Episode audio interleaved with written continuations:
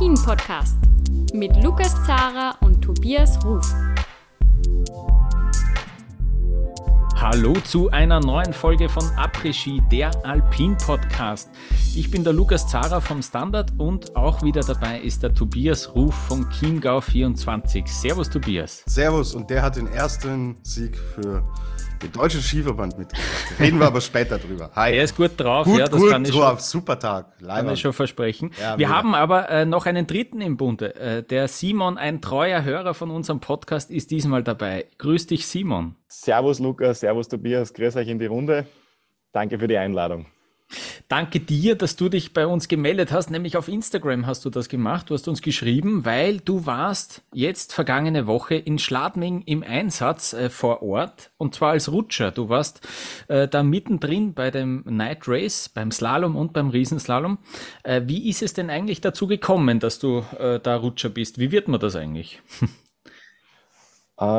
Wie wird man rutschen? Das ist eine, das ist eine gute Frage. Äh, primär mal, mh, vor allem bei, beim Rennen wie Kitzbühel, Schladming äh, und so weiter, wo, sage ich mal, auch die Organisatoren äh, sehr akribisch da, darauf schauen, wer das macht, mal als, als sehr guter Skifahrer. Bei mir ist die, die Geschichte so zugegangen, dass ich äh, über Kollegen von der ÖSV D-Trainer-Ausbildung äh, mich voriges Jahr in Flachau beim Damen-Night Race beworben hatte wie vielleicht äh, die ähm, affinen Alpin-Fans wissen, wurde das ja dann nach Schladming verlegt und so kam dann der, der Kontakt nach Schladming zustande. Also ich war voriges Jahr schon beim Damen Night Race, damals in Schladming äh, dabei und äh, habe mich dann heuer quasi wieder auf die, auf die Akkreditierungsliste setzen lassen, ähm, weil persönlich großes Interesse am Riesenslalom ist und dann habe ich mir gedacht, gut, dann geht es sich aus, mache ich beide Rennen.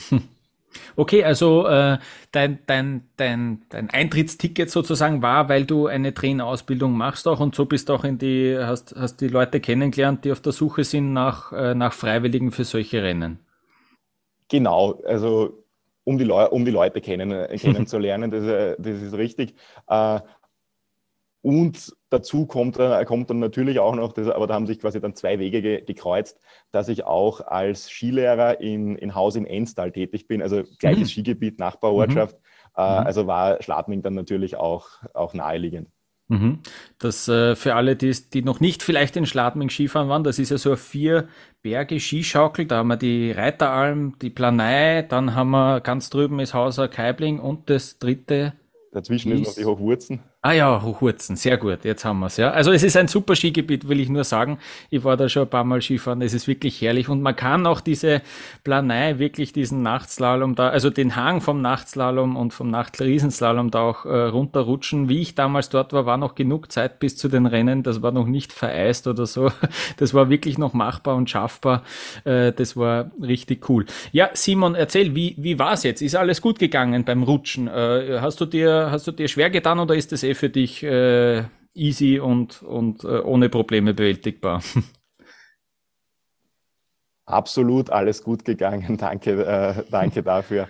Äh, also für mich war es, äh, wie gesagt, auch, auch nicht, das, nicht das erste Mal. Ich konnte schon feststellen, dass in der, in der Pistenqualität äh, doch noch mal ein bisschen ein Unterschied ist zwischen den, wie sie gut Deutsch herrichten für die Damen und dann, und dann für die Herren.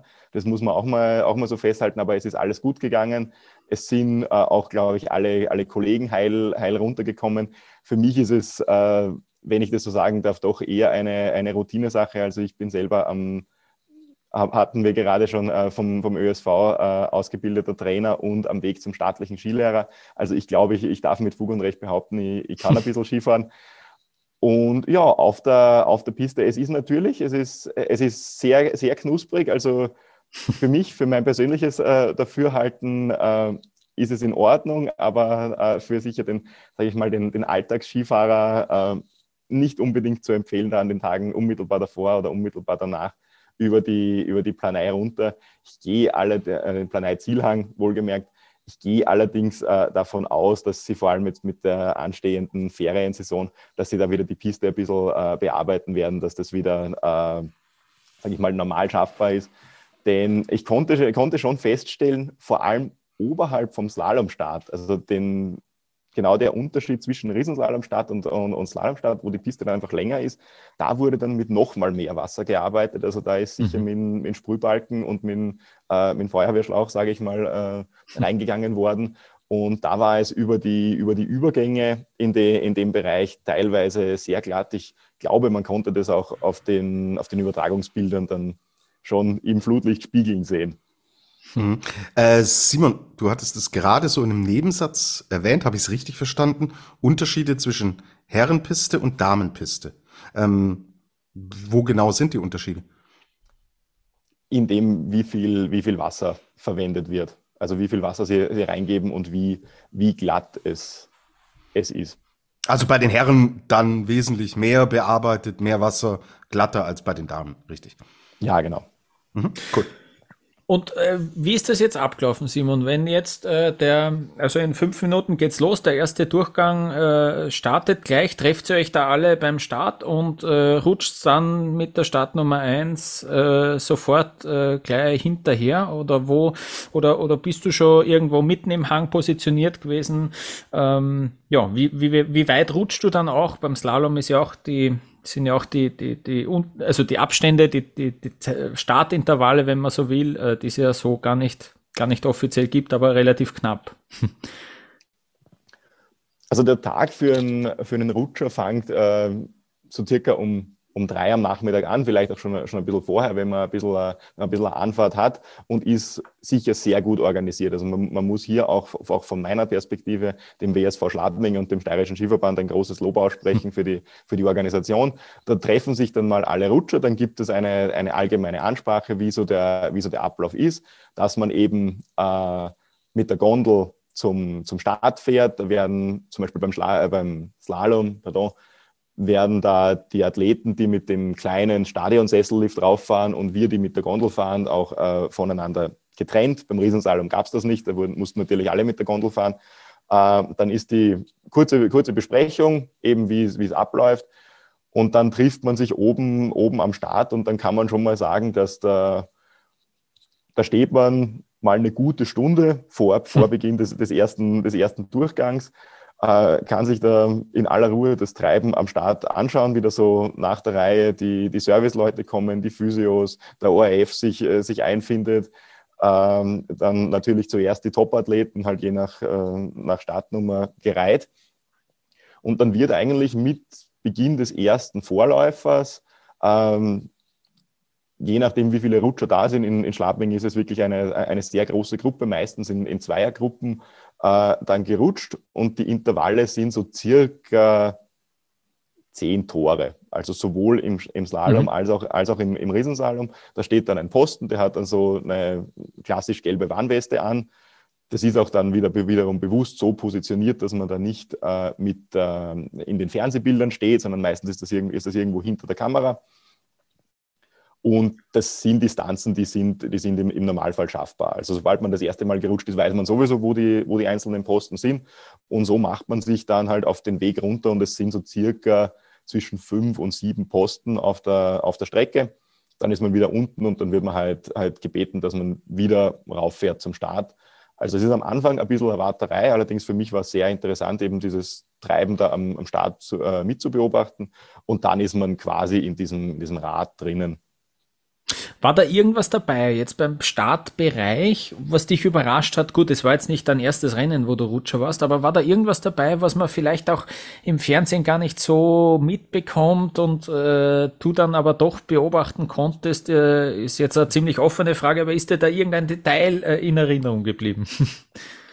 Äh, ja, durchaus. Ich meine, ich, ich würde sagen, das fällt ähm, eher, in, eher als in die, in die Kategorie äh, nebensächlich. Aber man, eine, eine Sache, die vielleicht äh, ganz interessant ist zu erwähnen, ist die Truppe von, von Van Dier, also von äh, Van Dier Red Bull äh, Skiing, die, die haben so ein bisschen, äh, ich möchte den, den Vergleich bemühen, vor etlichen Jahren gab es da mal das Team von Rock Racing im, im, im Radsport, so ein bisschen so die Badass und eigenständig, äh, eigenständige Rolle.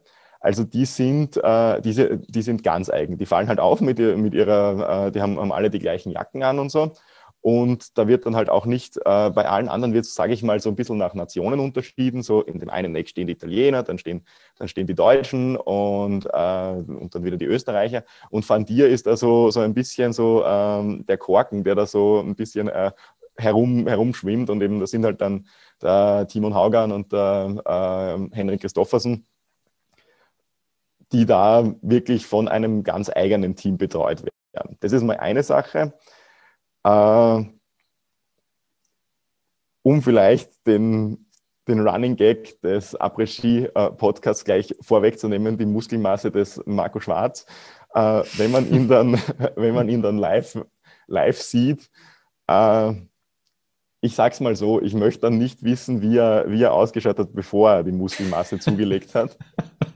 Aha. Weil verglichen, ja. verglichen mit, mit einigen, äh, einigen Kollegen eben Christoffersen, Feller, um, um, um hier, hier nur, nur einige äh, zu nennen, äh, sage ich jetzt mal sehr, sehr überspitzt, könnte er auch als Ausdauersportler durch, mhm. durchgehen, wenn man ihn wirklich nur im, im, Rennen, im Rennanzug sieht. Ja. Okay. Äh, und eine dritte Sache vielleicht, vielleicht noch, was mir aufgefallen ist, äh, ein bisschen habe ich es eh vorher schon angeschnitten, nämlich, dass die, zum Beispiel die Schweizer und die Italiener und die, die Briten, die kommen eigentlich so, so Team oder in, in, Gruppe, in Gruppen von, von Teams, sage ich mal. Die kommen dann an und innerhalb von ein paar Minuten äh, sind dann halt, sage ich mal, alle Briten da, inklusive äh, Serviceleuten, Physios und so weiter. Bei den Österreichern ist das nicht so. Also ich muss ehrlich sagen, ich war erstaunt, der Michi Matt hat vor dem ersten Slalom-Durchgang war das, glaube ich, der, den ich, den habe ich ganz lang im, im Startbereich gesehen. Äh, man muss auch dazu sagen, verglichen mit den Fernsehbildern ist das eher so ein Kommen und Gehen im Startbereich. Also das ist nicht so, wie man es das dann oft mal hört, dass das dann so am, am Anfang so ein, ein Gewusel ist, weil ja da alle am Start sind, sondern das ist eher, wenn man da laufend die Auffahrt hat, ähm, ist das eher so ein Kommen und Gehen, weil dann fahren ja auch nach und nach wieder Läufer und dann kommen erst die mit den höheren Nummern an.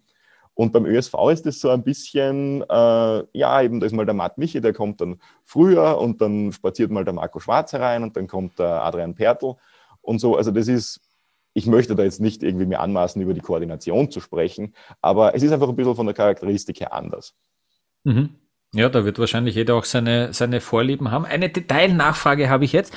Der Michi Matt, wurde der auch von den Van Dier-Leuten äh, sozusagen betreut? Weil der hat ja mit einem Augment G ähm, vielleicht auch ein bisschen an Van Dier Ski. Also wir kennen das ja, die haben, die haben Augment die Marke geschluckt sozusagen, ja, ist, ist jetzt äh, einverleibt worden. Aber wurde der auch von den Van Dier-Leuten betreut? Soweit ich es beobachten konnte, nicht. Mhm, okay, ja. Okay. Na gut, und du, äh, du, du rutscht also so zehn Tore, bis dann ein äh, Kollege dich sozusagen wieder äh, rauswachelt. Äh, und. Äh, genau, ja. Ähm, wie oft, äh, kannst du das circa sagen, wie oft bist du dann nochmal den Berg wieder rauf während deines Durchgangs? Äh, du, das werden schon ein paar Gondelfahrten auch noch gewesen sein, oder? Nein, in dem Fall, mhm. in, in, in dem Fall nicht. Also ich bin beim, beim Slalom bin ich, bin ich tatsächlich jeden Durchgang einmal gerutscht. Mhm. Und beim Riesenslalom war es im ersten Lauf zweimal, weil ich schon mit einer relativ frühen Startnummer drankommen bin und dann mhm. nochmal mit, äh, danach nochmal mit Startnummer 40 oder, oder sowas und dann im zweiten Riesenslalom-Durchgang auch noch, noch einmal.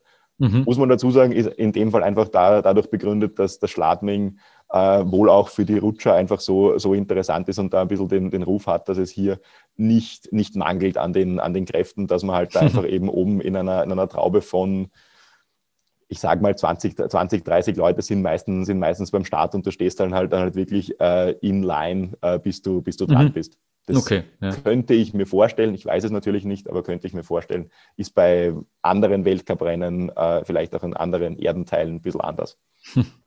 Äh, kannst, du, kannst du darüber reden, hast du etwas abseits von Erfahrungen dafür bekommen, dass du dort dabei warst? äh, es ist, es ist ein, ein, ein Volunteer-Job, mhm. äh, ganz, mhm. äh, ganz einfach. Also man muss die Ski selber herrichten, äh, man, man, muss natürlich die, die, eigene, die eigene Ausrüstung, Ausrüstung mitbringen. Ähm, Ski, Ski selber herrichten, vielleicht das auch, auch nochmal zu, noch zu unterstreichen. Das, da wird man doch, doch auch, auch angehalten, man möge ja. bitte nur mit scharfen Kanten anreisen. äh, ansonsten, also es gibt äh, durch, durchaus gute, gute Verpflegung quasi vor und, vor und nach dem Rutschen. Mhm. Äh, und ich habe jetzt ehrlich gesagt noch nicht auf mein, auf mein Bankkonto geschaut, aber meines Wissens nach kommt vom, vom ÖSV oder vom Verband äh, normalerweise dann so eine, eine kleine äh, Aufwandsentschädigung. Also das mhm. deckt normalerweise den, den Sprit ab und ah, ja. dann ist es mhm. okay. Okay, ja. Mhm. Simon, als Rutscher, äh, wovor hat man was heißt Angst, aber was sollte einem Rutscher möglichst nicht passieren?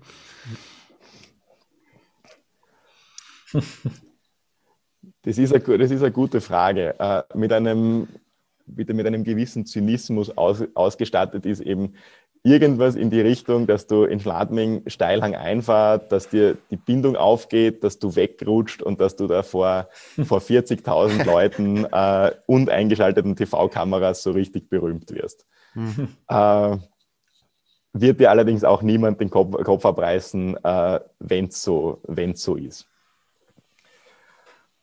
Okay, gut. Ansonsten noch, äh, ich glaube, auch die, die zwei Fehler, die vielleicht auf der, auf der Hand liegen, ist irgendwie durchs Fernsehbild fahren oder äh, zu, zu früh auf, auf die Piste wieder zu gehen, dass man auch in irgendeiner Form wieder durchs Fernseh, Fernsehbild fährt äh, oder durchs Ziel fahren und die Zeitnehmung auslösen. Also die Zwischenzeiten sind, sind überhaupt kein, kein Problem, da rutschst du, rutschst du drüber. Äh, fragt mich bitte nicht, ob das was mit, mit Handstoppung oder, oder einfach, dass die aus- und eingeschaltet werden können. Aber die, die rote Ziellinie im, im Ziel, beim Zielbogen, die ist tabu. Ja, mhm. Da kannst du bei Alex Winatzer ja mal nachfragen, als damals die Flitzerin, äh, die hat die Zeit ausgelöst und der Winatzer dachte, ja, hey, boah, da habe ich einen runtergebrannt. Ja. Im, Im BR hat wieder mal der Rainer Schönfelder mitkommentieren dürfen und der hat dann, es gab ja doch im Slalom einige, die zurückgestiegen äh, sind und sich die das nicht nehmen wollten, äh, lassen wollten, dass sie da bei dieser tollen Stimmung ins, ins Ziel fahren. Und er hat dann gemeint, oh je, jetzt, äh, jetzt werden die schon von den Rutschern überholt. Ja, weil die dann doch äh, recht äh, schnell auch rein, rein sind und dann gar nicht checkt haben, uh, der, der probiert's nochmal und kommt nochmal rauf. Warst du einer dieser äh, Leute, die ein bisschen zu vorschnell vielleicht sogar fast äh, sich dann einbremsen haben müssen, damit man äh, dem Athleten doch noch den Platz gibt? Nein, Gott sei Dank nicht. Das, äh, das traue ich mich äh, zu behaupten. Dem war, dem war nicht so.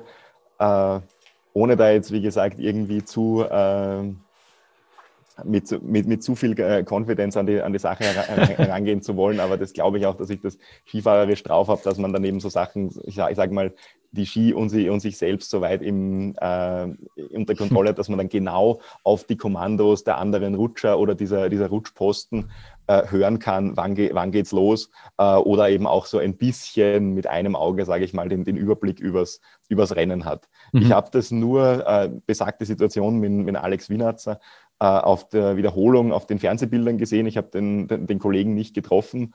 Äh, da werden dann die Sinne quasi auch nochmal geschärft für den zweiten Durchgang, eben zu schauen, ah ja, Slalom, da kann es schon mal sein, dass einer, dass einer wieder, wieder raufstapft. Äh, mhm. Äh, der Athleten natürlich. Äh, da sage ich mal, da werden dann die Sinne, die Sinne nochmal ein bisschen geschärft. Äh, ich, ich, ich meine auch, ohne da jetzt jemanden bloßstellen zu wollen, dass ich im Riesenslalom ist ein, ein Kollege, als es dann hieß, äh, wir sollen bitte den, den Zielhang rutschen, also da, wo die, äh, wo die äh, Athleten abbremsen. Äh, das wird auch hier und da gerutscht, meistens während der längeren TV-Breaks. Ähm, da ist, glaube ich, auch einer, nämlich dann sowohl durch die, durch die Zeitnehmung gefahren, als auch dann im, im Zielraum äh, gestürzt. Das habe ich dann, habe ich dann live, äh, live gesehen. Aber da wird nach Möglichkeit natürlich von den, von den Fernsehkameras weggeschalten. Mhm. Und wie vorhin gesagt, es wird dir, es wird dir niemand den, äh, den, den Kopf abreißen. Jeder ist dankbar für die, äh, für die Freiwilligkeit. Aber ein gewisses skifahrerisches Level äh, wird halt vorausgesetzt. Ähm, was, was bekommt man jetzt eigentlich mit von dem Rennen als Rutscher? Äh, hast du da, was du immer im Bilde, wer gerade führt und wie es ausschaut? Nein, äh, absolut, absolut nicht. Also gerade während der, während der Wartezeiten am, am Start, ich sage mal beispielsweise, man, man ist da eher am, am hinteren Ende der, der, der Traube, äh, kriegst, du, kriegst du wenig mit. Beim Slalom waren mit den, ihr hattet vorher schon die, schon die, die Zahl, die sich, äh, über die sich die Geister, Geister scheiden, aber du kriegst zumindest mit, wenn ein Österreicher fährt, weil halt dann einfach, ich sage jetzt mal 40.000 Leute am Pistenrand komplett ausflippen.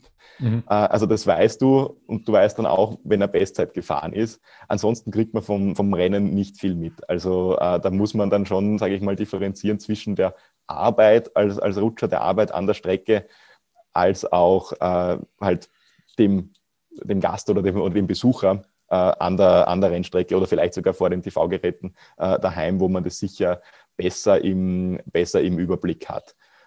Ich habe es zweimal in, in, den zweiten Durchgängen recht, recht schön erwischt, dass ich meistens dann so mit äh, irgendwo mit dem 20. Platz nach dem ersten Durchgang oben weggerutscht bin, mit dann circa um dem 15. Fahrer, also circa zur Halbzeit runtergekommen bin und dann hieß es in beiden Fällen, du musst nicht nochmal rauf, wir haben, wir haben genug Leute und dann konnte ich das nutzen, dass es äh, dass, er, dass ich quasi aus dem Zielraum mit den, mit den anderen äh, Besuchern das Rennen live von der, von der Strecke oder aus dem, aus dem Zielraum gesehen habe. Als Kontrast dazu, wenn ich das vom, vom Vorjahr ein, einwerfen darf, äh, als der Damenslalom war, da stand ich halt als das Highlight des Abends war, als damals die Fleur war, nach dem, als Führende nach dem ersten Durchgang gefahren ist, stand ich halt genau oben und man hat nichts mitbekommen. Also das okay, kann mal so oder mal so aussehen. Ja. Mhm, mhm. Das gleicht sich über, über den Verlauf einer Skikarriere dann äh, vermutlich aus oder einer Rutscherkarriere. Ja. Sehr gut. Ähm, Definitiv, ähm, ja. Es gab noch äh, auch bei den TV-Übertragungen, ähm, wie sagt man da, widersprüchliche Aussagen, was diesen Zielbogen betrifft, diesen, äh, den es seit der WM gibt, ja, dass man da ja, wenn die Zwischenzeit eine gute ist, dass der grün leuchtet und wenn der Athlet, die Athletin dann hinten liegt, dass der rot leuchtet. Ich, mein Verständnis war, dass das abgeschafft wurde irgendwann einmal, dass sie das aufgehört haben. Und auch bei den Agenturbildern habe ich versucht, das nachzuschauen. Äh, da hat nichts irgendwie farblich geleuchtet. Also leuchtet es jetzt grün oder rot oder nicht? Bitte klär uns auf. Nein, es leuchtet nicht, nicht grün oder rot und gibt keine Auskunft über die aktuellen Zwischenzeiten. Mhm, okay. äh, es ist äh, den ganzen Abend meines Wissens nach in einer neutralen Farbe gehalten. Möglicherweise kann es, kann es die Farbe ändern, aber es ist nicht mehr äh, so, dass, er, dass, es, dass es eins zu eins mit den, mit den äh, Zwischenzeiten äh, mhm. geschalten ist. Meines Wissens nach, wenn ich mich da an diese, an diese Anekdote erinnere, äh, vielleicht bist du da eh korrekt, Lukas, dass es was mit der WM zu tun hat. Ich hätte gemeint, dass es ein paar Jahre nach der WM war, als der Henrik Christoffersen gesagt hat, er hat das irgendwie aus dem Augenwinkel gesehen und mhm. hat deswegen nochmal mehr gepusht. Und dann, glaube ich, war der Marcel Hirscher Zweiter. Und ich glaube, dass man, dass man das seitdem ihn neutral hält. Da hat der Schröcksnadel persönlich hat, die, hat, hat das. Kabel, das Kabel durchtrennt, hat gesagt, so geht's nicht, Burschen, gell? So habe ich das auch auf jeden Fall im Kopf, ja, genau. Na, sehr gut. Und äh, also, ja, Clement, Clement Noël hat äh, den Slalom gewonnen. Ähm, im Riesenslalom haben wir einen Loic Mear gehabt, äh, Marco Schwarz aus österreichischer Sicht äh, zum ersten Mal aufs Podest gefahren auf Platz drei. Dieser Riesenslalom, äh, was soll man eigentlich davon halten? Ich frage zuerst den Tobias, äh, was ist, äh, was halten wir jetzt davon? Äh, Sie haben da versucht, dieses Night Race größer zu machen, ein zusätzliches Rennen. Der ÖSV betont seit einigen Jahren. Diese Nachtrennen müssen wir forcieren. Das ist eine gute TV-Zeit. Da schauen viele Leute zu. Man hat schon gesehen, am Mittwoch waren deutlich weniger Leute dort, weil es eben nicht der klassische Slalom ist. Aber was, was halten wir jetzt davon? Und weil es natürlich auch ein Ersatzrennen ist. So. Also dieses Ding stand ja nicht von Anfang an in der Planung, im Kalender. Ich glaube, wenn man, ähm, wenn da 40, 50.000 Leute kommen, die entscheiden ja alle nicht am Montag, ah, gut, fahren wir am Dienstag mal äh, nach Schladming und schauen uns das an. Also ich glaube, viele, ich kenne auch Freunde hier aus Deutschland, die sogar ihren Skiurlaub rund um dieses Night Race ein bisschen geplant haben mhm. und dann natürlich aber gezielt wirklich auch nur den Dienstag am Schirm hatten. Ja, mhm. und wenn dann ein Ersatzrennen so spontan mit reinkommt, dann kann man nicht automatisch davon ausgehen, dass die Resonanz identisch ist zu einem geplanten, etablierten und einem der beliebtesten Rennen des Jahres überhaupt ist. Also das einmal zum Thema, zum Thema Resonanz.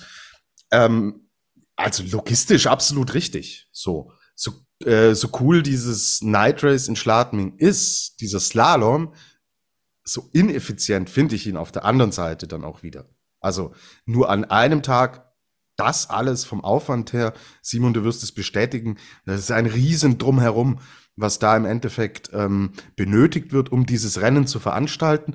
Und wenn wir über Effizienz und Ressourcen und so weiter sprechen, ist doch dann der Ansatz, wenn es der Hang hergibt, zu sagen, Slalom und Riesenslalom, gut. Ja, Night Races eh werden eh immer beliebter, auch bei den Athleten und Athletinnen.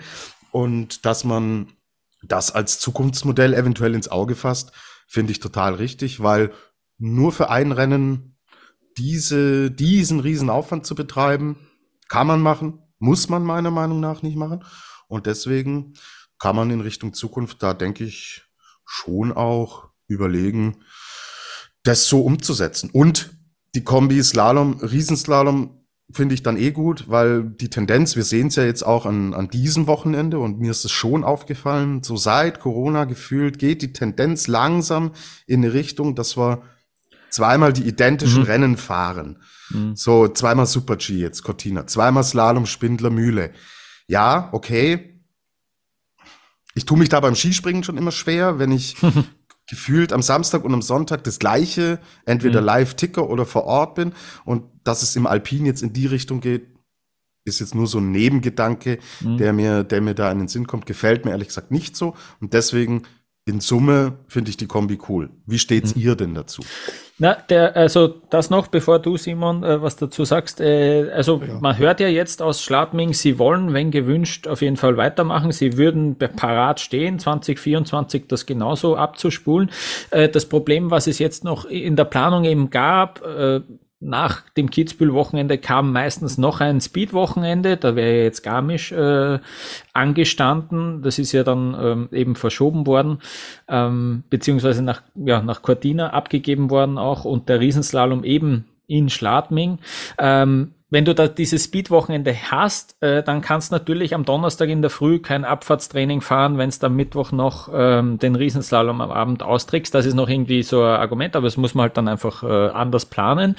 Ähm, genau, aber grundsätzlich wären die bereit. Äh, es ist natürlich so, also das ist ja kein Rennen, das dem ÖSV gehört hat, sozusagen, sondern das war ja jetzt ein, ein übernommenes Rennen von Garmisch. Also wenn ich jetzt nicht komplett daneben liege, aber ich glaube, da war ja der Riesenslalom von Garmisch übernommen worden. Ja, genau. Ähm, und äh, das ist ja jetzt kein, kein Rennen, das dem ÖSV zusteht. Also da müsste ja dann noch ein, ein zusätzlicher Riesenslalom jetzt äh, für den ÖSV vergeben werden. Aber Simon, was, was, was sind so deine Eindrücke und was hast du so mitbekommen äh, ja, äh, zu diesem Nachtriesenslalom?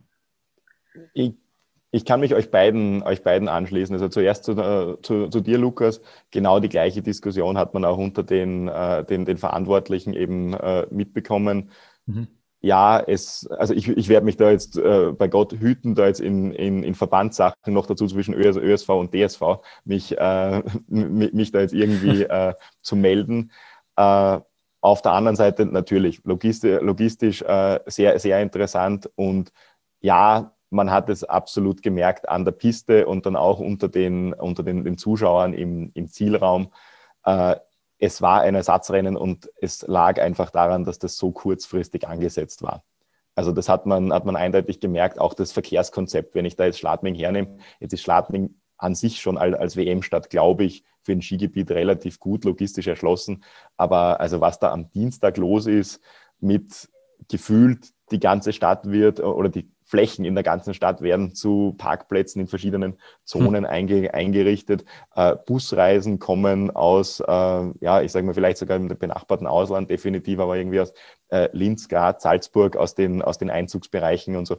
Das hat einfach äh, in der Kurzfristigkeit für, den, für, für das Mittwochsrennen äh, mhm. gefehlt. Also ich, da ich selber äh, einen gewissen Bezug zum, zum Rennfahren habe, war für mich äh, das durchaus ausschlaggebend, dass ich mir auch den Riesenslalom anschaue, dass ich da auch bei den Riesentorläufern dabei bin. Aber es lag, wie gesagt, einfach an der, an der kurzfristigen äh, Planung. Und ob das dann möglich ist, äh, dass man, sage ich mal, zwei Österreich-Wochenenden im Jänner, äh, im Jänner hat, mit den gerade genannten Argumenten, äh, Abfahrtstraining würde dann schon äh, spätestens am, am, Donnerstag losgehen und so weiter. Das müssen, müssen andere entscheiden. Aber von der Logistik her, die, die Flutlichtanlage steht sowieso. Ähm, hm. vielleicht können sie es dann, wenn wenn wenn es da irgendwelche, äh, ich lehne mich da mal aus dem Fenster, aber dann irgendwelche Verträge gibt für vielleicht länger, können sie es auch permanent äh, aufstellen, weil meines Wissens nach wurde ja die Verlängerung vom Slalomstart zum Riesenslalomstart, ist das eher so eine, eine temporäre Anlage, die aus irgendeiner anderen Sportart, glaube ich, geliehen wurde. Also da gibt es eine Agentur, die, die die vermittelt, aber dafür lassen sich dann, dann auch, auch Lösungen finden.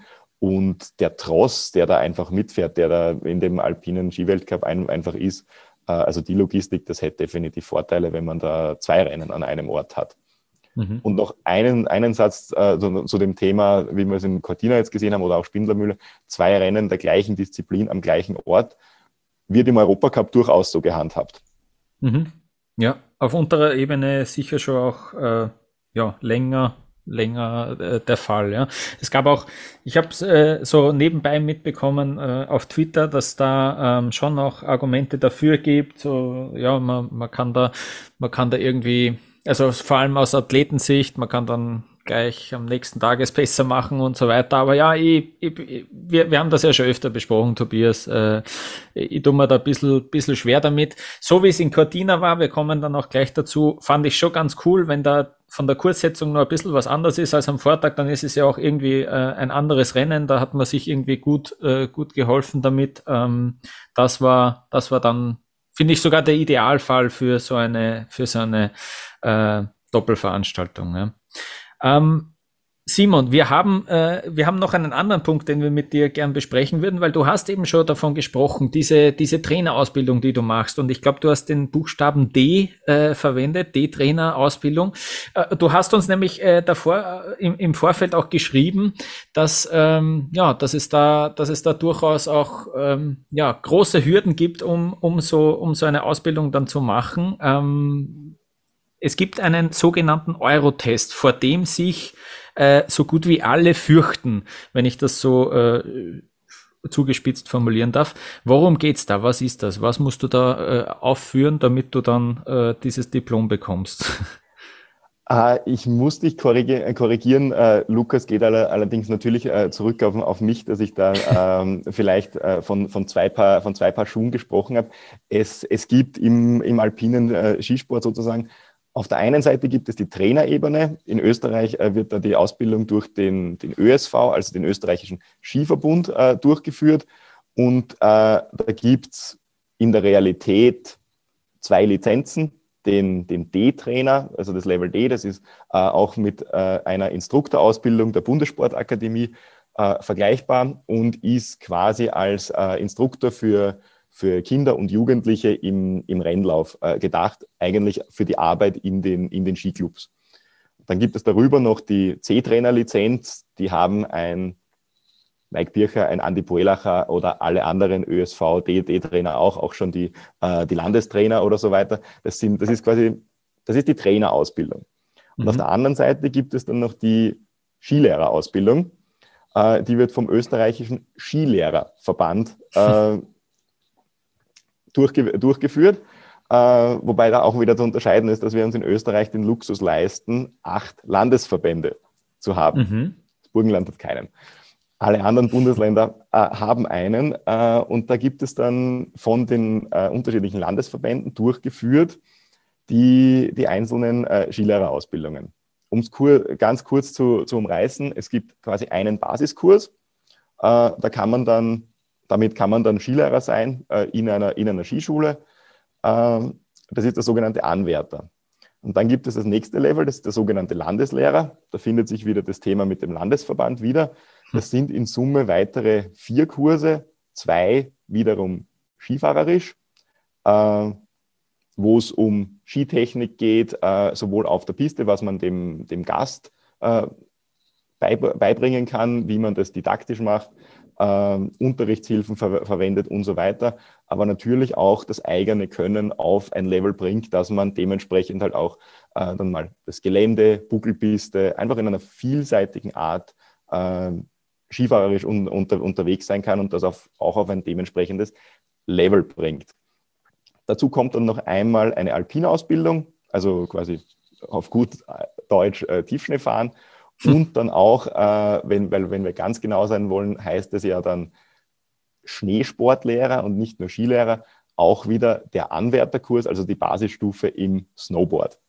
Mhm. Diese vier Kurse, dann habe ich einen Landeslehrer. Damit kann ich im Zuge eines Angestelltenverhältnisses in einer, in einer Skischule natürlich Snowboard der Anwärter, aber im Grunde jeden unterrichten. Also wenn, ich nehme dich jetzt als Beispiel her, Lukas, wenn du kommst, äh, so, uns in, so uns in die Skischule und sagst, so, ich möchte jetzt gerne einen Tag ins, ins Gelände fahren können wir das machen. Wenn du morgen sagst, ich würde gerne meine, meine Technik verbessern auf der Piste, äh, kann ich das genauso machen, wie äh, wenn ein anderer Gast kommt und sagt, ich stehe gerade das erste Mal auf den, auf den Skiern. Und dann gibt es noch eins drüber. Also ich, ich verwende gerne die, äh, die, die, Metapher dafür, dass der Landeslehrer die, die Matura oder das Abitur ist im Skifahren. Und dann gibt es noch das Studium des Skifahrens, den, den staatlichen Skilehrer. Mhm. Da geht, es geht dann einfach auch wiederum auf der gleichen vielseitigen Ebene, Ebene weiter. Also äh, sowohl skitechnisch quasi perfekt oder zumindest man versucht es zu perfektionieren, Buckelpiste, Gelände und eben auch das Rennfahren. Und beim Rennfahren gibt es diesen sogenannten Eurotest. Und hier kommen jetzt eben, sage ich mal, zwei Welten zusammen, weil beim, beim Eurotest ist eine, eine Rennfahrprüfung in einem Durchgang in einem Riesenslalom wo auf eine standardisierte Art und Weise, darf sich jetzt bitte jeder sein, ein, ein eigenes Bild darüber machen, aber Eurotest deswegen, weil das einmal von der EU in Brüssel standardisiert wurde.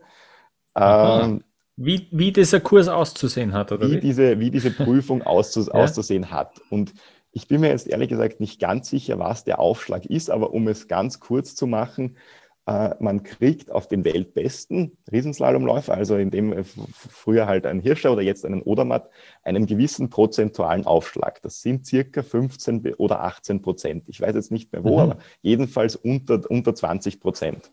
Mhm. Wenn ich das auf einen einen Lauf im Riesenslalom runterbreche und Prozente in Sekunden umwandle, dann sind das circa 10 Sekunden. Hm. Auf eine Laufzeit von 60 bis 70 Sekunden oder so. Mhm. Also wenn ich es jetzt ganz überspitzt sage, der Odermatt ist jetzt in, in, in Schladming nicht, nicht gefahren, aber halt, oder der, der Loic Meyer braucht für den ersten Lauf in, in Schladming irgendwas, was er gehabt, circa 63 Sekunden. Äh, dann wäre das Limit für mich oder für einen jeden anderen angehenden staatlichen Skilehrer 10 Sekunden darüber. Ist ja. dann ein, ein äh, arithmetisch etwa etwas kompliziertes Verfahren, wie das, äh, wie das, das ausgefahren wird. Äh, aber es gibt da mehrere Termine im, im Jahr, äh, wo so, diese Rennen sozusagen stattfinden. Und da versucht man dann, diese, diese Zeit zu, zu, zu unterbieten. Da, ähm, oh Gott, jetzt. Ich habe wieder einen bösen Gedanken. Ob wir die, ob wir die ÖSV und DSV-Damen da mal anmelden zu dem Test im Riesentorlauf. Mm. Ja, okay, ich bin ruhig. Um, ähm, ich, Lukas, mach, mach du mal weiter. no, so. yes, um, ähm, was mich dann, was mich jetzt interessiert, aber da ladet man dann den Odermatt ein, damit man herausfindet, was eigentlich da möglich ist, äh, überhaupt, äh, was ist, was da eigentlich die Bestzeit ist und dann äh, musst du eben äh, zehn Sekunden, äh, ja, kannst du erlauben. Oder wie kommt man eigentlich auf die, auf die äh, absolute Bestzeit, die da möglich wäre? Um. Fast.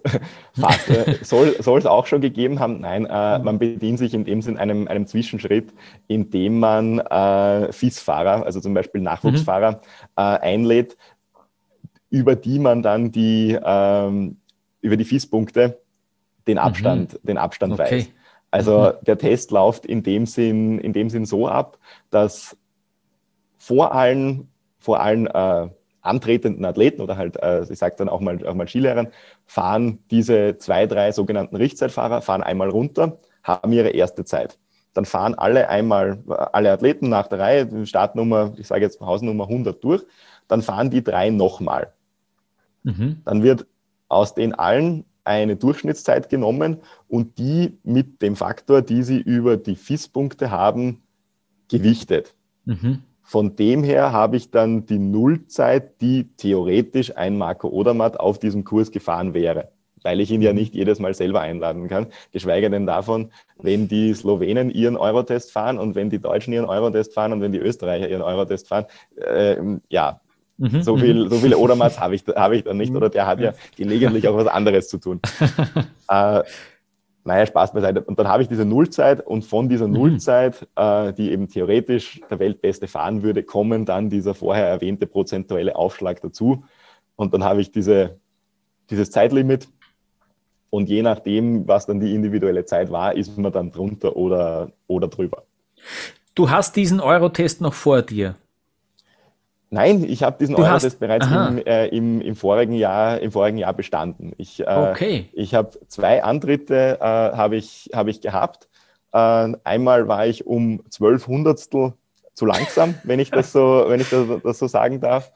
Äh, und das habe ich mir dann, dann nicht nehmen lassen, dass ich dann drei Wochen später ähm, am Adelberg in, in St. Anton nochmal hingegangen bin und da auf einer anderen Piste, bei anderen Bedingungen, da, da habe ich es dann äh, geknackt. Sehr gut. Und aber äh, ich frage mich jetzt noch, äh, wie, wie trainierst du eigentlich dann dorthin? Dass du, also wie äh, kannst du auch dann nicht, äh, oder gehst auf die Reiteralm, schaust, dass du ganz früh oben bist und dann denkst du halt im Kopf, dass da Tore stehen?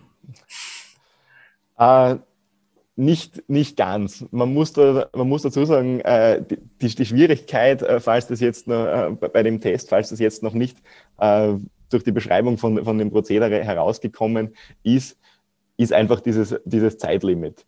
Denn äh, wenn ich das jetzt nur mal in einem ganz schemenhaft über, überschlagen kann, der Odermatt ist vielleicht sogar, wenn ich jetzt Valdisea oder, oder Alter Badia hernehme, der ist ja vielleicht sogar schon eine Sekunde vor dem zweiten dann ist, wenn ich irgendwo so die Top, die Top 30 her, hernehme, ja. vielleicht irgendwo der, der Cut für, den, für die Weltbesten, jetzt für die, für die 30 Besten, irgendwo bei drei oder vier, oder, oder vier Sekunden.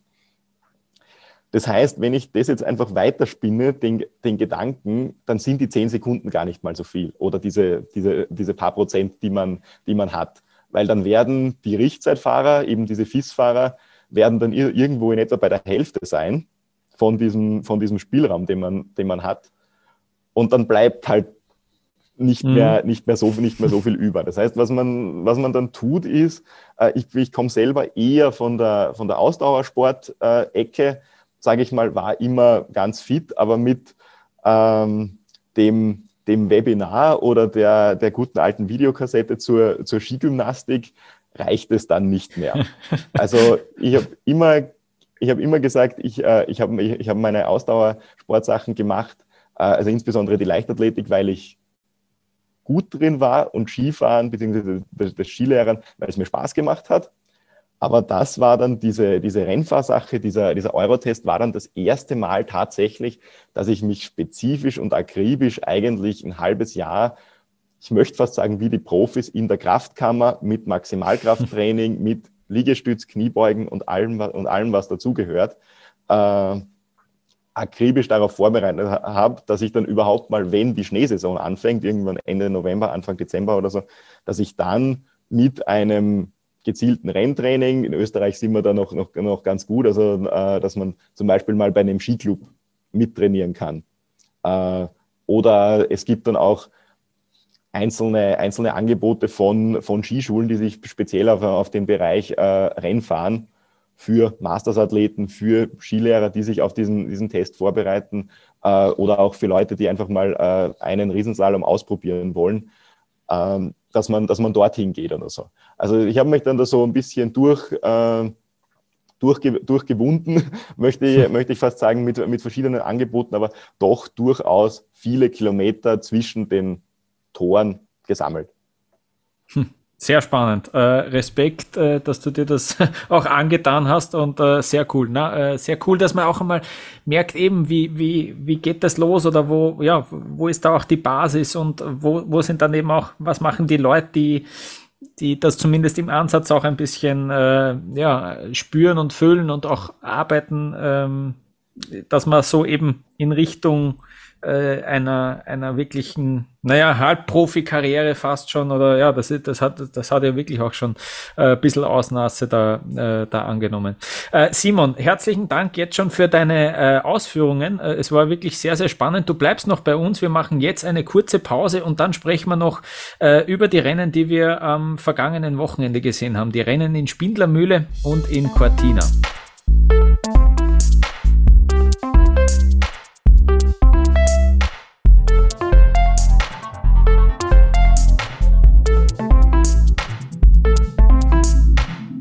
Am vergangenen Wochenende haben wir zwei Slaloms in der Spindlermühle gesehen und Tobias, jetzt kommen wir dazu. Äh, es ist tatsächlich passiert, der Premierensieg von der Lena Dürr, über den müssen wir jetzt schon sprechen. Also, dass sie es da tatsächlich geschafft hat, äh, auch die Michaela Schiffrin zu schlagen. Äh, Respekt, auch äh, was wir da für Vorgeschichte dabei gehabt haben mit den zweiten Durchgängen, die vielleicht äh, nicht immer ideal waren. äh, aber jetzt hat es echt einmal geklappt und äh, ja, Wahnsinn eigentlich, was wir für eine Saison sehen, dass die Wendy Holdener ihren ersten Slalom gewinnt und jetzt sogar auch noch die Lena Dürr. Ähm, was hast du so mitbekommen von diesem äh, von diesem Slalom. Ja, also es ist ja die Geschichte, die den Sieg so immens aufwertet, dass sie eben Michaela Schifrin auf der Piste geschlagen hat. Also, dass wir nicht eine Konstellation haben, dass eine Michaela Schifrin ausscheidet oder dass sie Riesenfehler macht, sondern das war wirklich einfach von der Leistungsstärke her waren Schifrin und Dürr der Konkurrenz am ganzen Wochenende voraus.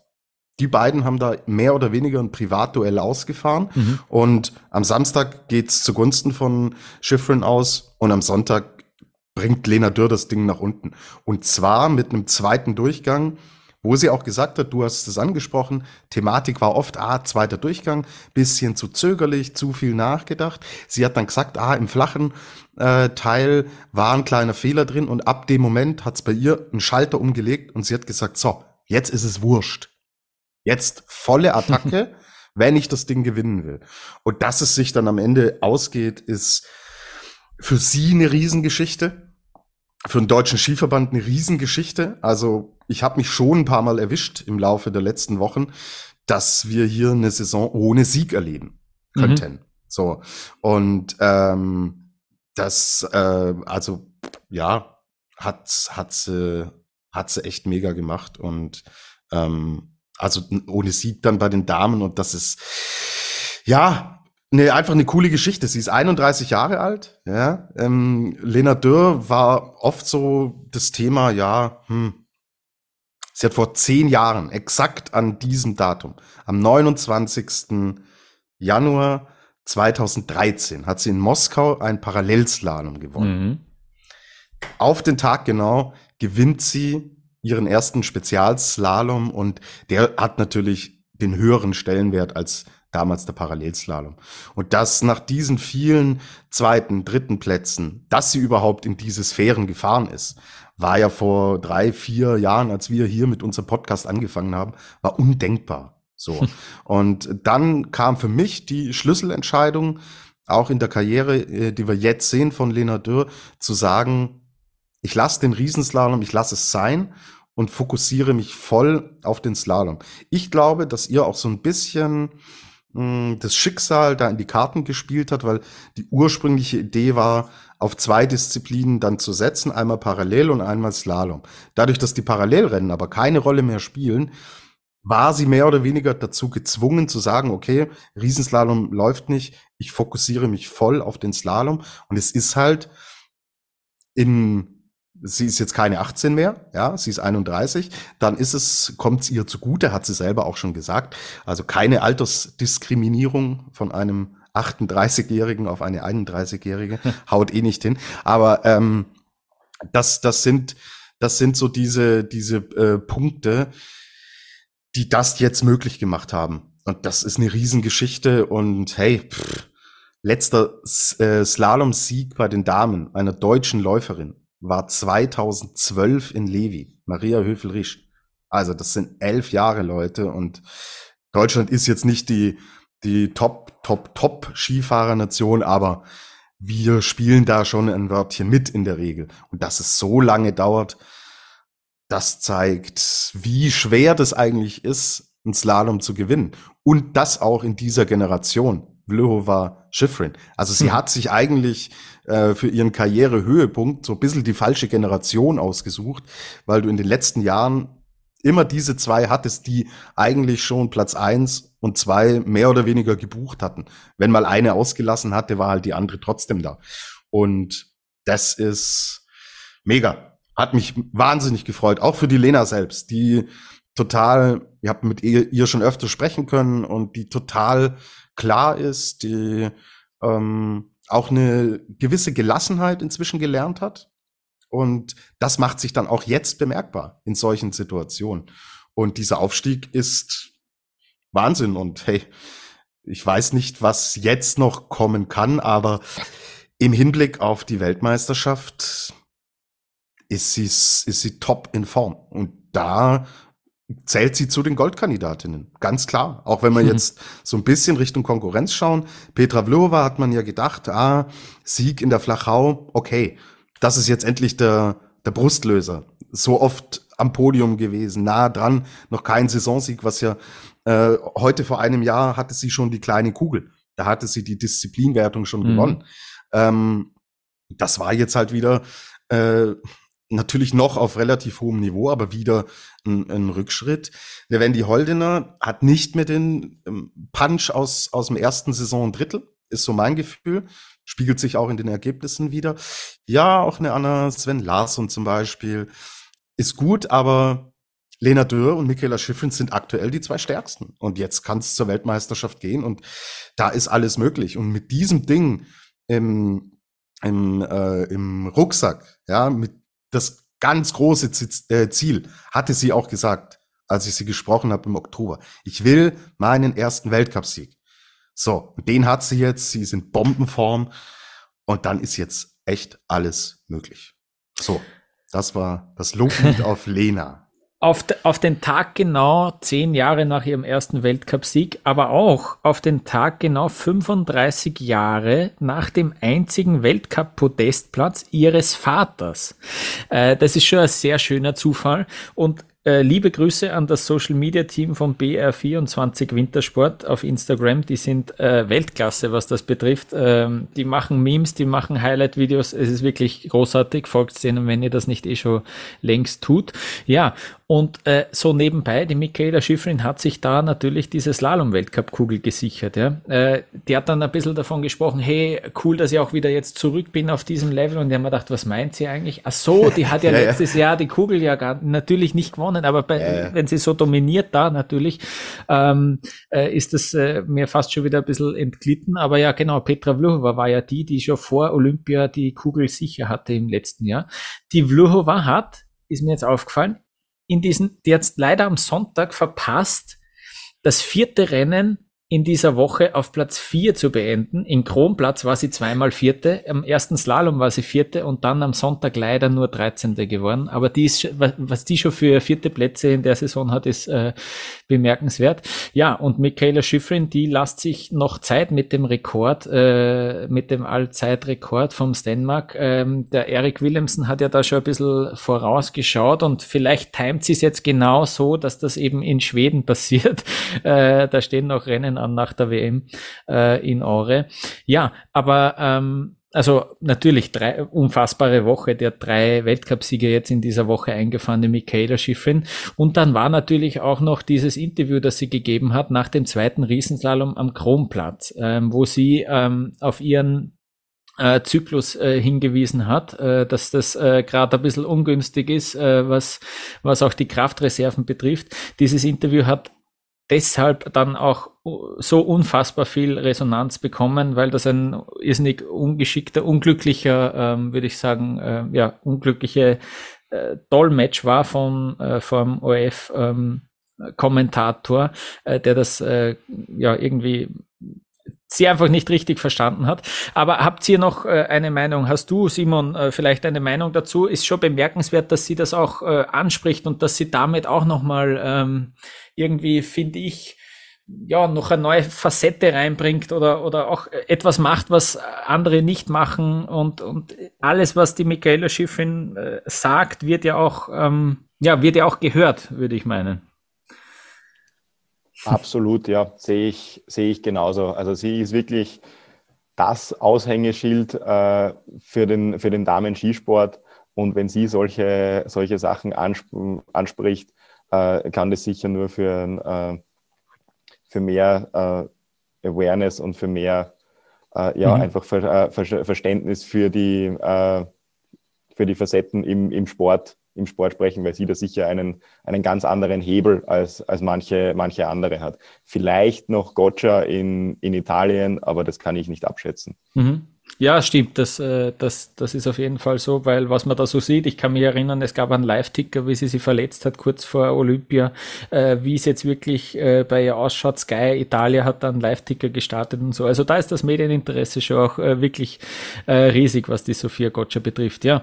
Und äh, wir haben auf Platz drei äh, dann gesehen Srinka Jutic am Sonntag. Äh, zum ersten Mal ist sie aufs Podest gefahren und da ein ganz großes Dankeschön an eine, ich glaube, eine Hörerin, äh, jedenfalls hat uns Jutta Gar äh, auf Instagram geschrieben, äh, dass ja sie eine, also dass sie, dass sie uns regelmäßig hört, äh, was uns sehr freut und äh, wirklich wir haben eine irrsinnige Freude, wenn uns dann, wenn uns dann Leute das schreiben und, und schreiben, dass, dass, dass ihnen dieser, dieser Podcast gefällt. Das ist wirklich ähm, sehr cool. Und sie hat noch eine Anmerkung gehabt, nämlich, dass ja wir einmal ein Interview hatten mit dem äh, Ivica Kostelic. Ähm, das war auch, ähm, ja, ist schon eine Zeit her, glaube ich, zwei Jährchen oder so.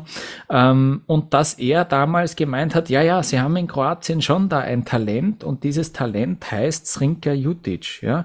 Und äh, der hat das so ein bisschen äh, vorher gesagt oder ein bisschen, äh, ja, auf jeden Fall, der kennt sie aus, was die, was die Skiszene in Kroatien betrifft.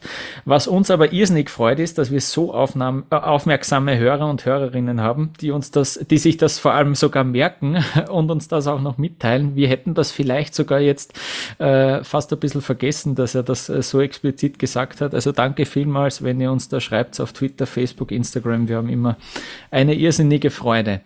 Ähm, Simon, wolltest du noch was dazu sagen? Ja. Ich meine, ich bin, ich bin mir jetzt nicht genau sicher über, über die aktuelle Funktion vom Ivica Kostelic, aber mhm. ich meine, dass im Zuge der, der Damenslaloms in, in Zagreb ja schon mal erwähnt wurde, dass er zumindest damals mit der Leona Popovic und mit der Srinka Lutic äh, sich denen quasi angenommen hat und, äh, und mit denen die Besichtigung für den, den Slalom in, in Zagreb gemacht hat. Mhm. Die weitere äh, Funktion weiß ich nicht mehr, aber irgendwie ist der gute Ivica da, glaube ich, schon äh, in, involviert und auch mit der, äh, in, de, in den, das Fortkommen und die Entwicklung der beiden Talente. Ja, ja, das hatte er bei uns ja damals auch äh, schon gesagt, dass er da mit dabei ist. Und hey, diese kroatische Skifamilie ist natürlich extrem klein und überschaubar. Und wenn man die Möglichkeit hat, von so einem Input zu profitieren, muss man sie, muss man sie absolut nutzen. Und du hast den Namen Leona Popovic jetzt auch angesprochen. Das ist ja wirklich auch ein echt starkes Duo, die zwei. Also wir haben hier einen fünften und einen siebten Platz, was klasse Ergebnisse sind von Popovic äh, geht natürlich erstmal ein bisschen unter, wenn äh, Ljutic dann aufs Podium fährt. Aber ja, hey, ähm, das ist Klasse statt Masse. Ähm, und ja, die zwei, von denen wird man noch, wird man noch viel hören. Also mhm. echt, echt gut und super cool fürs, fürs, äh, für den gesamten Weltcup. Du weißt ja, ich spreche immer gerne von Farbtupfern, Lukas. Und je mehr Nationen da mitmischen, umso besser ist das für die, für die Sportart. Glaube ich auch, ja. Ähm, was mir noch aufgefallen ist, die Drohne war wieder im Einsatz in, äh, in Spindlermühle, Weltklasse. Also vor allem im Slalom, wenn du der da äh, hinterher fährst, äh, du siehst, wie, wie verdammt schnell die die Richtung äh, ändern müssen und das siehst einfach nicht von der Kamera, von der Seite. Das, das ist, äh, ja, ich bin ein großer Fan, haben wir eh schon oft genug gehabt, aber nur weiter so schön, dass es äh, immer öfter zum Einsatz kommt diese rhythmischen Passagen, gerade im Flachen und so, mega geil. Ja. Also da, da, da gefühl, gefühlt fährst du mit, ja, und es ist so smooth, wie ja. du durchgehst. absolut ja. gelungen. Ist sogar mir aufgefallen, Lukas. Und dann schau, heißt schau. es was. Ja, ja. dann heißt schau, es schau. was. Ja, ja, nicht schlecht. Ähm, ein Satz noch, äh, Laufbestzeit von Franziska Gritsch äh, im zweiten Slalom am Sonntag. Äh, Super, ähm, cool. Äh, solche positiven Meldungen kann der ÖSV auf jeden Fall gebrauchen. Äh, grundsätzlich wären ja das fünf Slalomläuferinnen bei der WM ähm, möglich für Österreich. Äh, Liensberger ist ja die Weltmeisterin, die hat da sozusagen ein, ein Freiticket. Ähm, ich weiß nicht, äh, puh, ja, ähm, ich hoffe, wir sehen eh fünf Österreicherinnen. Äh, ich hoffe, da kann auch eine, weiß nicht, eine junge Läuferin kommt da zu ihrem WM-Debüt vielleicht. Aber sonst, mir fallen da Liensberger Truppe, Huber, Gritsch ein, die fünfte, puh, ja, äh, mh, mm, ja. Ähm, es, es tut sich leider da aktuell niemand so, so unbedingt äh, auf, würde ich meinen. Ja, aber äh, bin gespannt.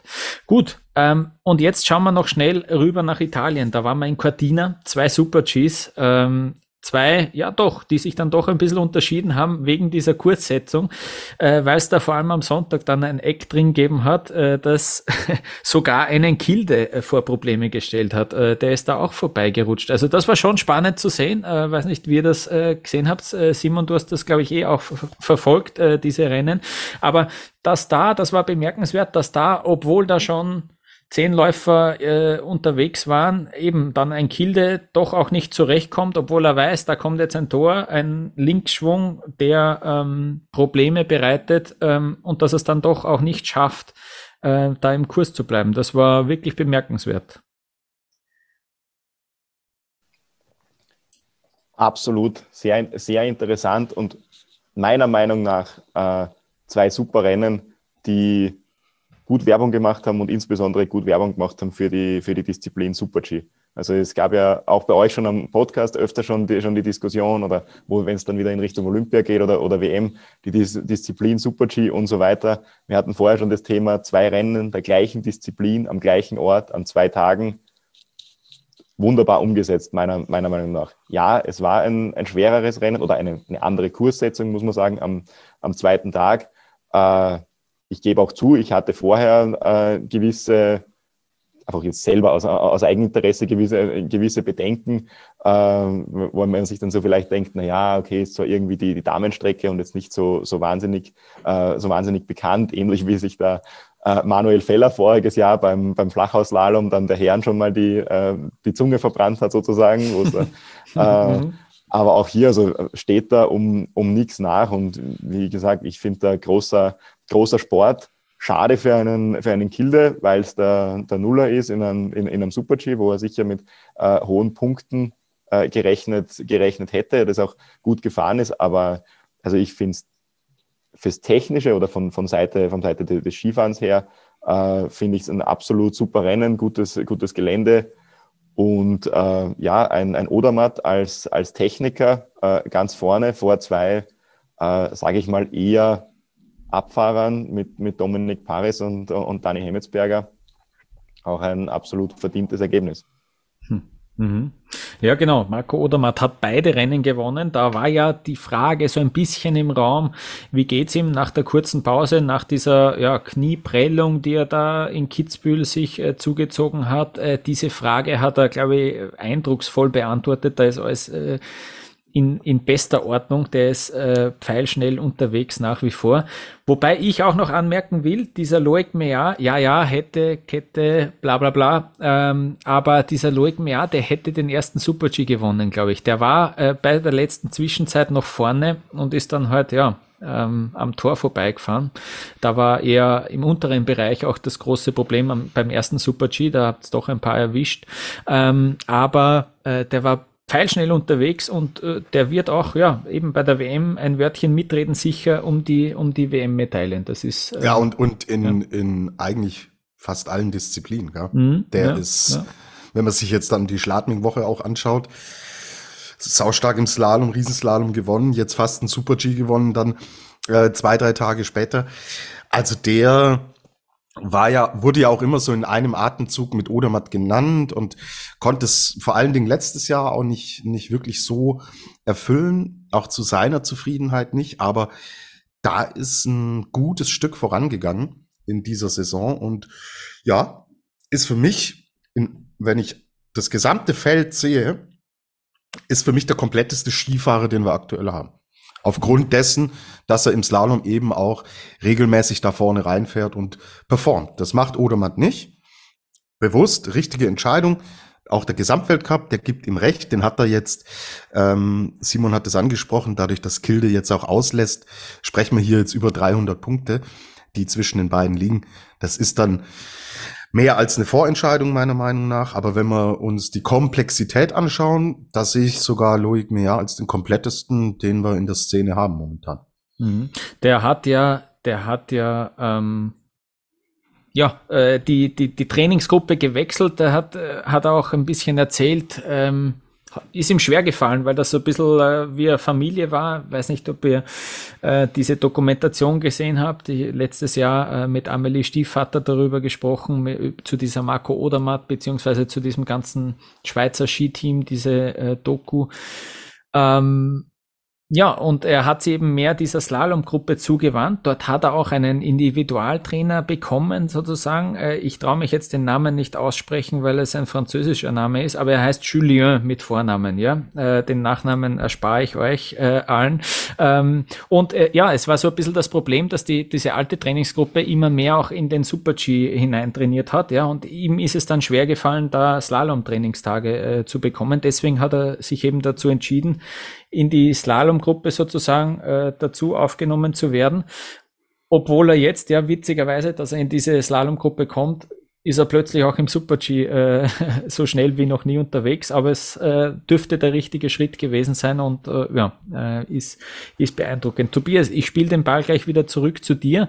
Wir haben einen vierten Platz vom Andy Sander gesehen. Sag noch schnell was Schönes über ihn oder über das äh, DSV-Team. Ja, ist halt schon ein bisschen dem Umstand geschuldet, über den wir vorhin jetzt gesprochen haben, dass diese äh, Kurssetzung eben so selektiv war. Aber auch hier, du musst natürlich erstmal durchkommen und das Ding bewältigen. Hat er gut gemacht, ist da als, als Vierter ins Ziel eingelaufen, ist sein bestes äh, Saisonergebnis. Wir hatten einen fünften Platz in Lake Louise. Damals war ja die Hoffnung, das, was er auch gesagt hatte, dass er sich komplett wieder fit fühlt, gesund ist und jetzt wieder so neu reinstarten kann.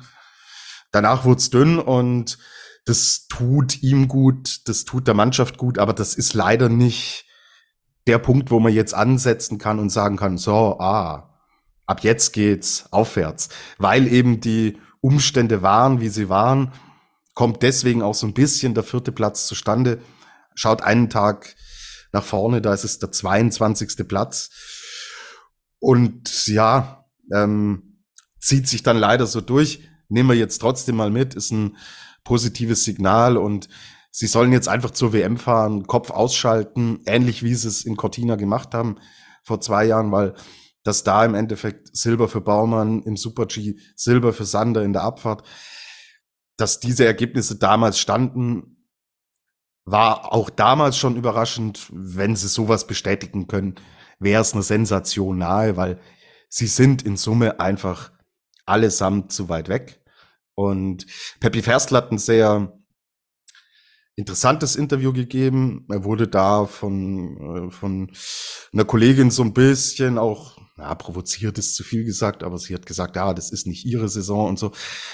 Und da war er schon ein bisschen grantig. Also man hat hm. den Frust total gemerkt und hat gesagt, nein, das, äh, das lässt, kann er so nicht stehen lassen. Er hat auch schon gute Rennen gezeigt, wie in Gröden in der Abfahrt zum Beispiel, wo er super nah auch am Podest sogar dran war. Und er sagt, wir tun alles, wir machen alles. Und es will aber nicht klappen und wir mhm. bringen es nicht. Wir haben gute Sektorenzeiten. Und dann stimmt mal das nicht. Dann hat man Pech mit den Bedingungen. Und das war echt, hat so leicht verzweifelt geklungen. Sie arbeiten, sie trainieren ohne Ende, machen extra Schichten aber es will irgendwie nicht, nicht äh, drehen und das wird auch diese Saison nicht mehr substanziell sich verbessern. Punktuell in solchen Sondersituationen kann ein gutes Ergebnis bei rauskommen, aber in Summe, nein, wird's nichts mehr und äh, je länger die Saison voranschreitet, umso klarer wird's und dessen sind die sich bewusst und da müssen wir jetzt auch nicht mehr groß drum rumreden und super viel besprechen. Als Info vielleicht noch, Thomas Dresen wird kein Super-G mehr fahren. Da reagiert man mhm. und sagt, der Körper ist nur bis zu einer gewissen äh, Grenze belastbar und voller Fokus jetzt ähm, für Thomas Dresen auf die Abfahrten. Simon Jocher ist zurück, das ist eine schöne Nachricht. Der hat mir in einigen Stellen auch wirklich gut gefallen, gerade in, in technischen Passagen schon wieder voll da. Kurzer Schockmoment am Samstag. Da wäre fast, wäre fast äh, nach einem mhm. nach einem weiten Sprung extrem mhm. hoher Luftstand. Den hat er gerade noch äh, retten können. Zeigt aber, wenn du so Dinge ausbalancieren kannst, dass du körperlich wieder wieder voll da bist. Und das ist für mich so ein bisschen jetzt der der kleine das kleine äh, Lichtlein am Ende des Tunnels, das mir zeigt, okay, vielleicht kann er noch ein, zwei positive Akzente setzen, aber ja, alles in allem guter vierter Platz, nicht überbewerten. Peppy Ferstl hat noch einen Stock verloren am Sonntag, weiß ah, nicht, ob ihr genau, das gesehen ja. habt. Mhm. Alter, da habe ich mir auch gedacht, ihr seid doch will, ihr seid doch so irre im Schädel, schwingt doch ab. Also, das, aber die machen das nicht. Das steckt so in denen drin. Also, hat nicht die Gotcha dann auch mal ein Rennen gewonnen, wo sie ganz oben schon den Stock verloren hat, äh, letztes Jahr mal? Naja, mit Sicherheit, mit bestimmt, Sicherheit. Ja. Die, wird, die würde auch auf, auf einem Ski gewinnen. Ja, ähm, glaube ich auch. Ja. Genau, also, wie gesagt, mhm. äh, kleines Lichtlein, aber nicht größer ja. machen, als es ist. Ein letztes Wörtchen noch äh, über den ÖSV, über die Leistungen von den Österreichern. Und da ist mir ähm, der Daniel Hemmetsberger, Simon, du hast ihn schon erwähnt, äh, aufgefallen. Der, also der ist jetzt äh, zum ersten Mal auch im Super-G aufs Podest gefahren. Und ich habe jetzt nochmal nachgeschaut. Ähm, in Lake Louise nämlich beim ersten äh, Saison Super G, da hatte er noch die Startnummer 48 ja, und ist damals auf Platz 7 gefahren. Äh, in Bormio auf Platz 4 gefahren, schon knapp am Podest äh, dran äh, mit der Startnummer 27. Jetzt ist er schon in der zweiten Startgruppe, hatte die Nummer 18 äh, in Cortina und ist auf Platz 3 gefahren. Also der hat sich da wirklich sukzessive im Verlauf der Saison nach vorgearbeitet und jetzt rechtzeitig zur WM hat er da auch äh, dann eine gute Startnummer und das äh, ist wirklich ähm, in dieser Disziplin für ihn, äh, finde ich, äh, voll aufgegangen. Wir haben auch einen anderen, der sich mit der Startnummer verbessert hat, der Lukas Feuerstein, der ist dann leider am Sonntag gestürzt, ist da ganz komisch, ist sich hinten auf die Ski äh, gestiegen und dadurch äh, ausgerutscht und dann, äh, ich glaube, ich glaube sogar, würde ich jetzt mal behaupten, beim Impact ins Netz rein äh, hat er sich diesen Innenbandriss im Knie zugezogen, weil grundsätzlich ist er auf der Piste ist er eigentlich nur ausgerutscht, weil er sich auf die Ski gestiegen ist, aber dann hat es ihn doch noch recht heftig in die Netze äh, reingefetzt. Und ähm, ja, Simon, jetzt noch eine Frage an dich, weil äh, der Tobias und ich, wir hatten doch ein bisschen Unrecht. Das müssen wir jetzt da schon ganz klar sagen sagen, äh, was den Marco Schwarz betrifft, der ja die Muskelmasse zugelegt hat vor der Saison und ähm, auch mit dem Ziel, dass er im Speed äh, sich verbessert und man muss sagen, diese zwei Super-Gs, also ich fand schon mal äh, spannend, weil er ist gefragt worden nach dem Riesenslalom in Schladming, wo, wer, ob, er, ob, er da, ob er sich das antun wird, äh, nach Cortina zu fahren. Beide Super-Gs ist er gefahren. Er ist da wirklich auch wieder vorne reingefahren. Ähm, er ist Neunter geworden am Samstag, weil da generell einige noch mit hoher Startnummer äh, dazukommen sind. Ähm, und am Sonntag immerhin Platz 12. Also Marco Schwarz, Simon, der hat sie da äh, doch ein bisschen ähm, auch in die Richtung entwickelt, oder? Oder ist das nur zu früh zu sagen? Nein, nein, ich gebe dir da absolut recht. Ähm, vielleicht auch noch, noch mal ein kurzer, äh, ein kurzer Schwenk äh, meine, an meine Erlebnisse aus Schladming. Ich hatte mhm. das sozusagen das Glück, äh, mit dem Marco Schwarz nach dem ersten Riesenslalom-Durchgang den, den Zielraum zu verlassen. Ähm, Habe ihm nur kurz quasi zuge zugerufen, alles Gute für, für, den zweiten Durchgang, Durchgang und Gas geben. Er hat es mit einem Nicken quittiert, war aber, ich würde es, so wie ich jetzt die, Körper, die Körpersprache äh, lese, lesen würde, ein Mittelding aus, auf gut Deutsch, angefressen und äh, ein bisschen ratlos und konnte, ist dann in die Gondel rein, alleine und raufgefahren und offensichtlich gab es da oben äh, an der Mittelstation oder auch beim Ausstieg der Gondel einen, einen Aufenthaltsraum für die Athleten zwischen den Durchgängen und hat sich da dann äh, offensichtlich für den zweiten Durchgang vorbereitet, äh, wo man ja, glaube ich, nicht weiter erwähnen muss, wie er den dann mhm. vom 14. Zwischenrang, glaube ich, äh, mhm. wirklich sehr, sehr gut äh, dann noch gefahren ist. Und ja, also die, die Entwicklung ist, ist definitiv da. Äh, jetzt hat er sein erstes Riesenslalom-Protest und die Plätze im, im Super-G würde ich, äh, würde ich auch äh, so, so mitnehmen. Man kann jetzt nicht jede Woche von einem arrivierten Techniker oder Slalomfahrer erwarten, dass er so Ergebnisse liefert wie in, wie in Wengen auf einer Abfahrt, aber ich finde solide Super-G-Ergebnisse, vor allem äh, hinsichtlich äh, Kombi bei der WM, wenn ich dir da mhm. nochmal den Ball zuspielen darf. Mhm, ja, ja, genau. Na sicher, da zählt er sicher zu den Medaillenkandidaten. Das war, glaube ich, auch ähm, das Ziel. Vielleicht auch, also ich glaube schon, dass die Marschrichtung ein bisschen auch vor der Saison äh, das war, dass man sich dafür in Stellung bringt. Äh, das, was beim Johannes Strolz letztes Jahr so gut geklappt hat, soll bei ihm äh, vielleicht in diesem Jahr auch wieder äh, aufgehen. Na, und ich finde ja äh, jetzt wirklich interessant, weil im UF in der Übertragung ist auch immer wieder schon spekuliert worden, hey, fahrt er nicht bei der WM vielleicht doch auch äh, eben im Super-G und vielleicht sogar in der Abfahrt. Jetzt haben wir eben, Daniel Dankelmeier hat sein Comeback gegeben, aber zweimal ausgefallen. Der hat es jetzt nicht unbedingt äh, dafür empfohlen.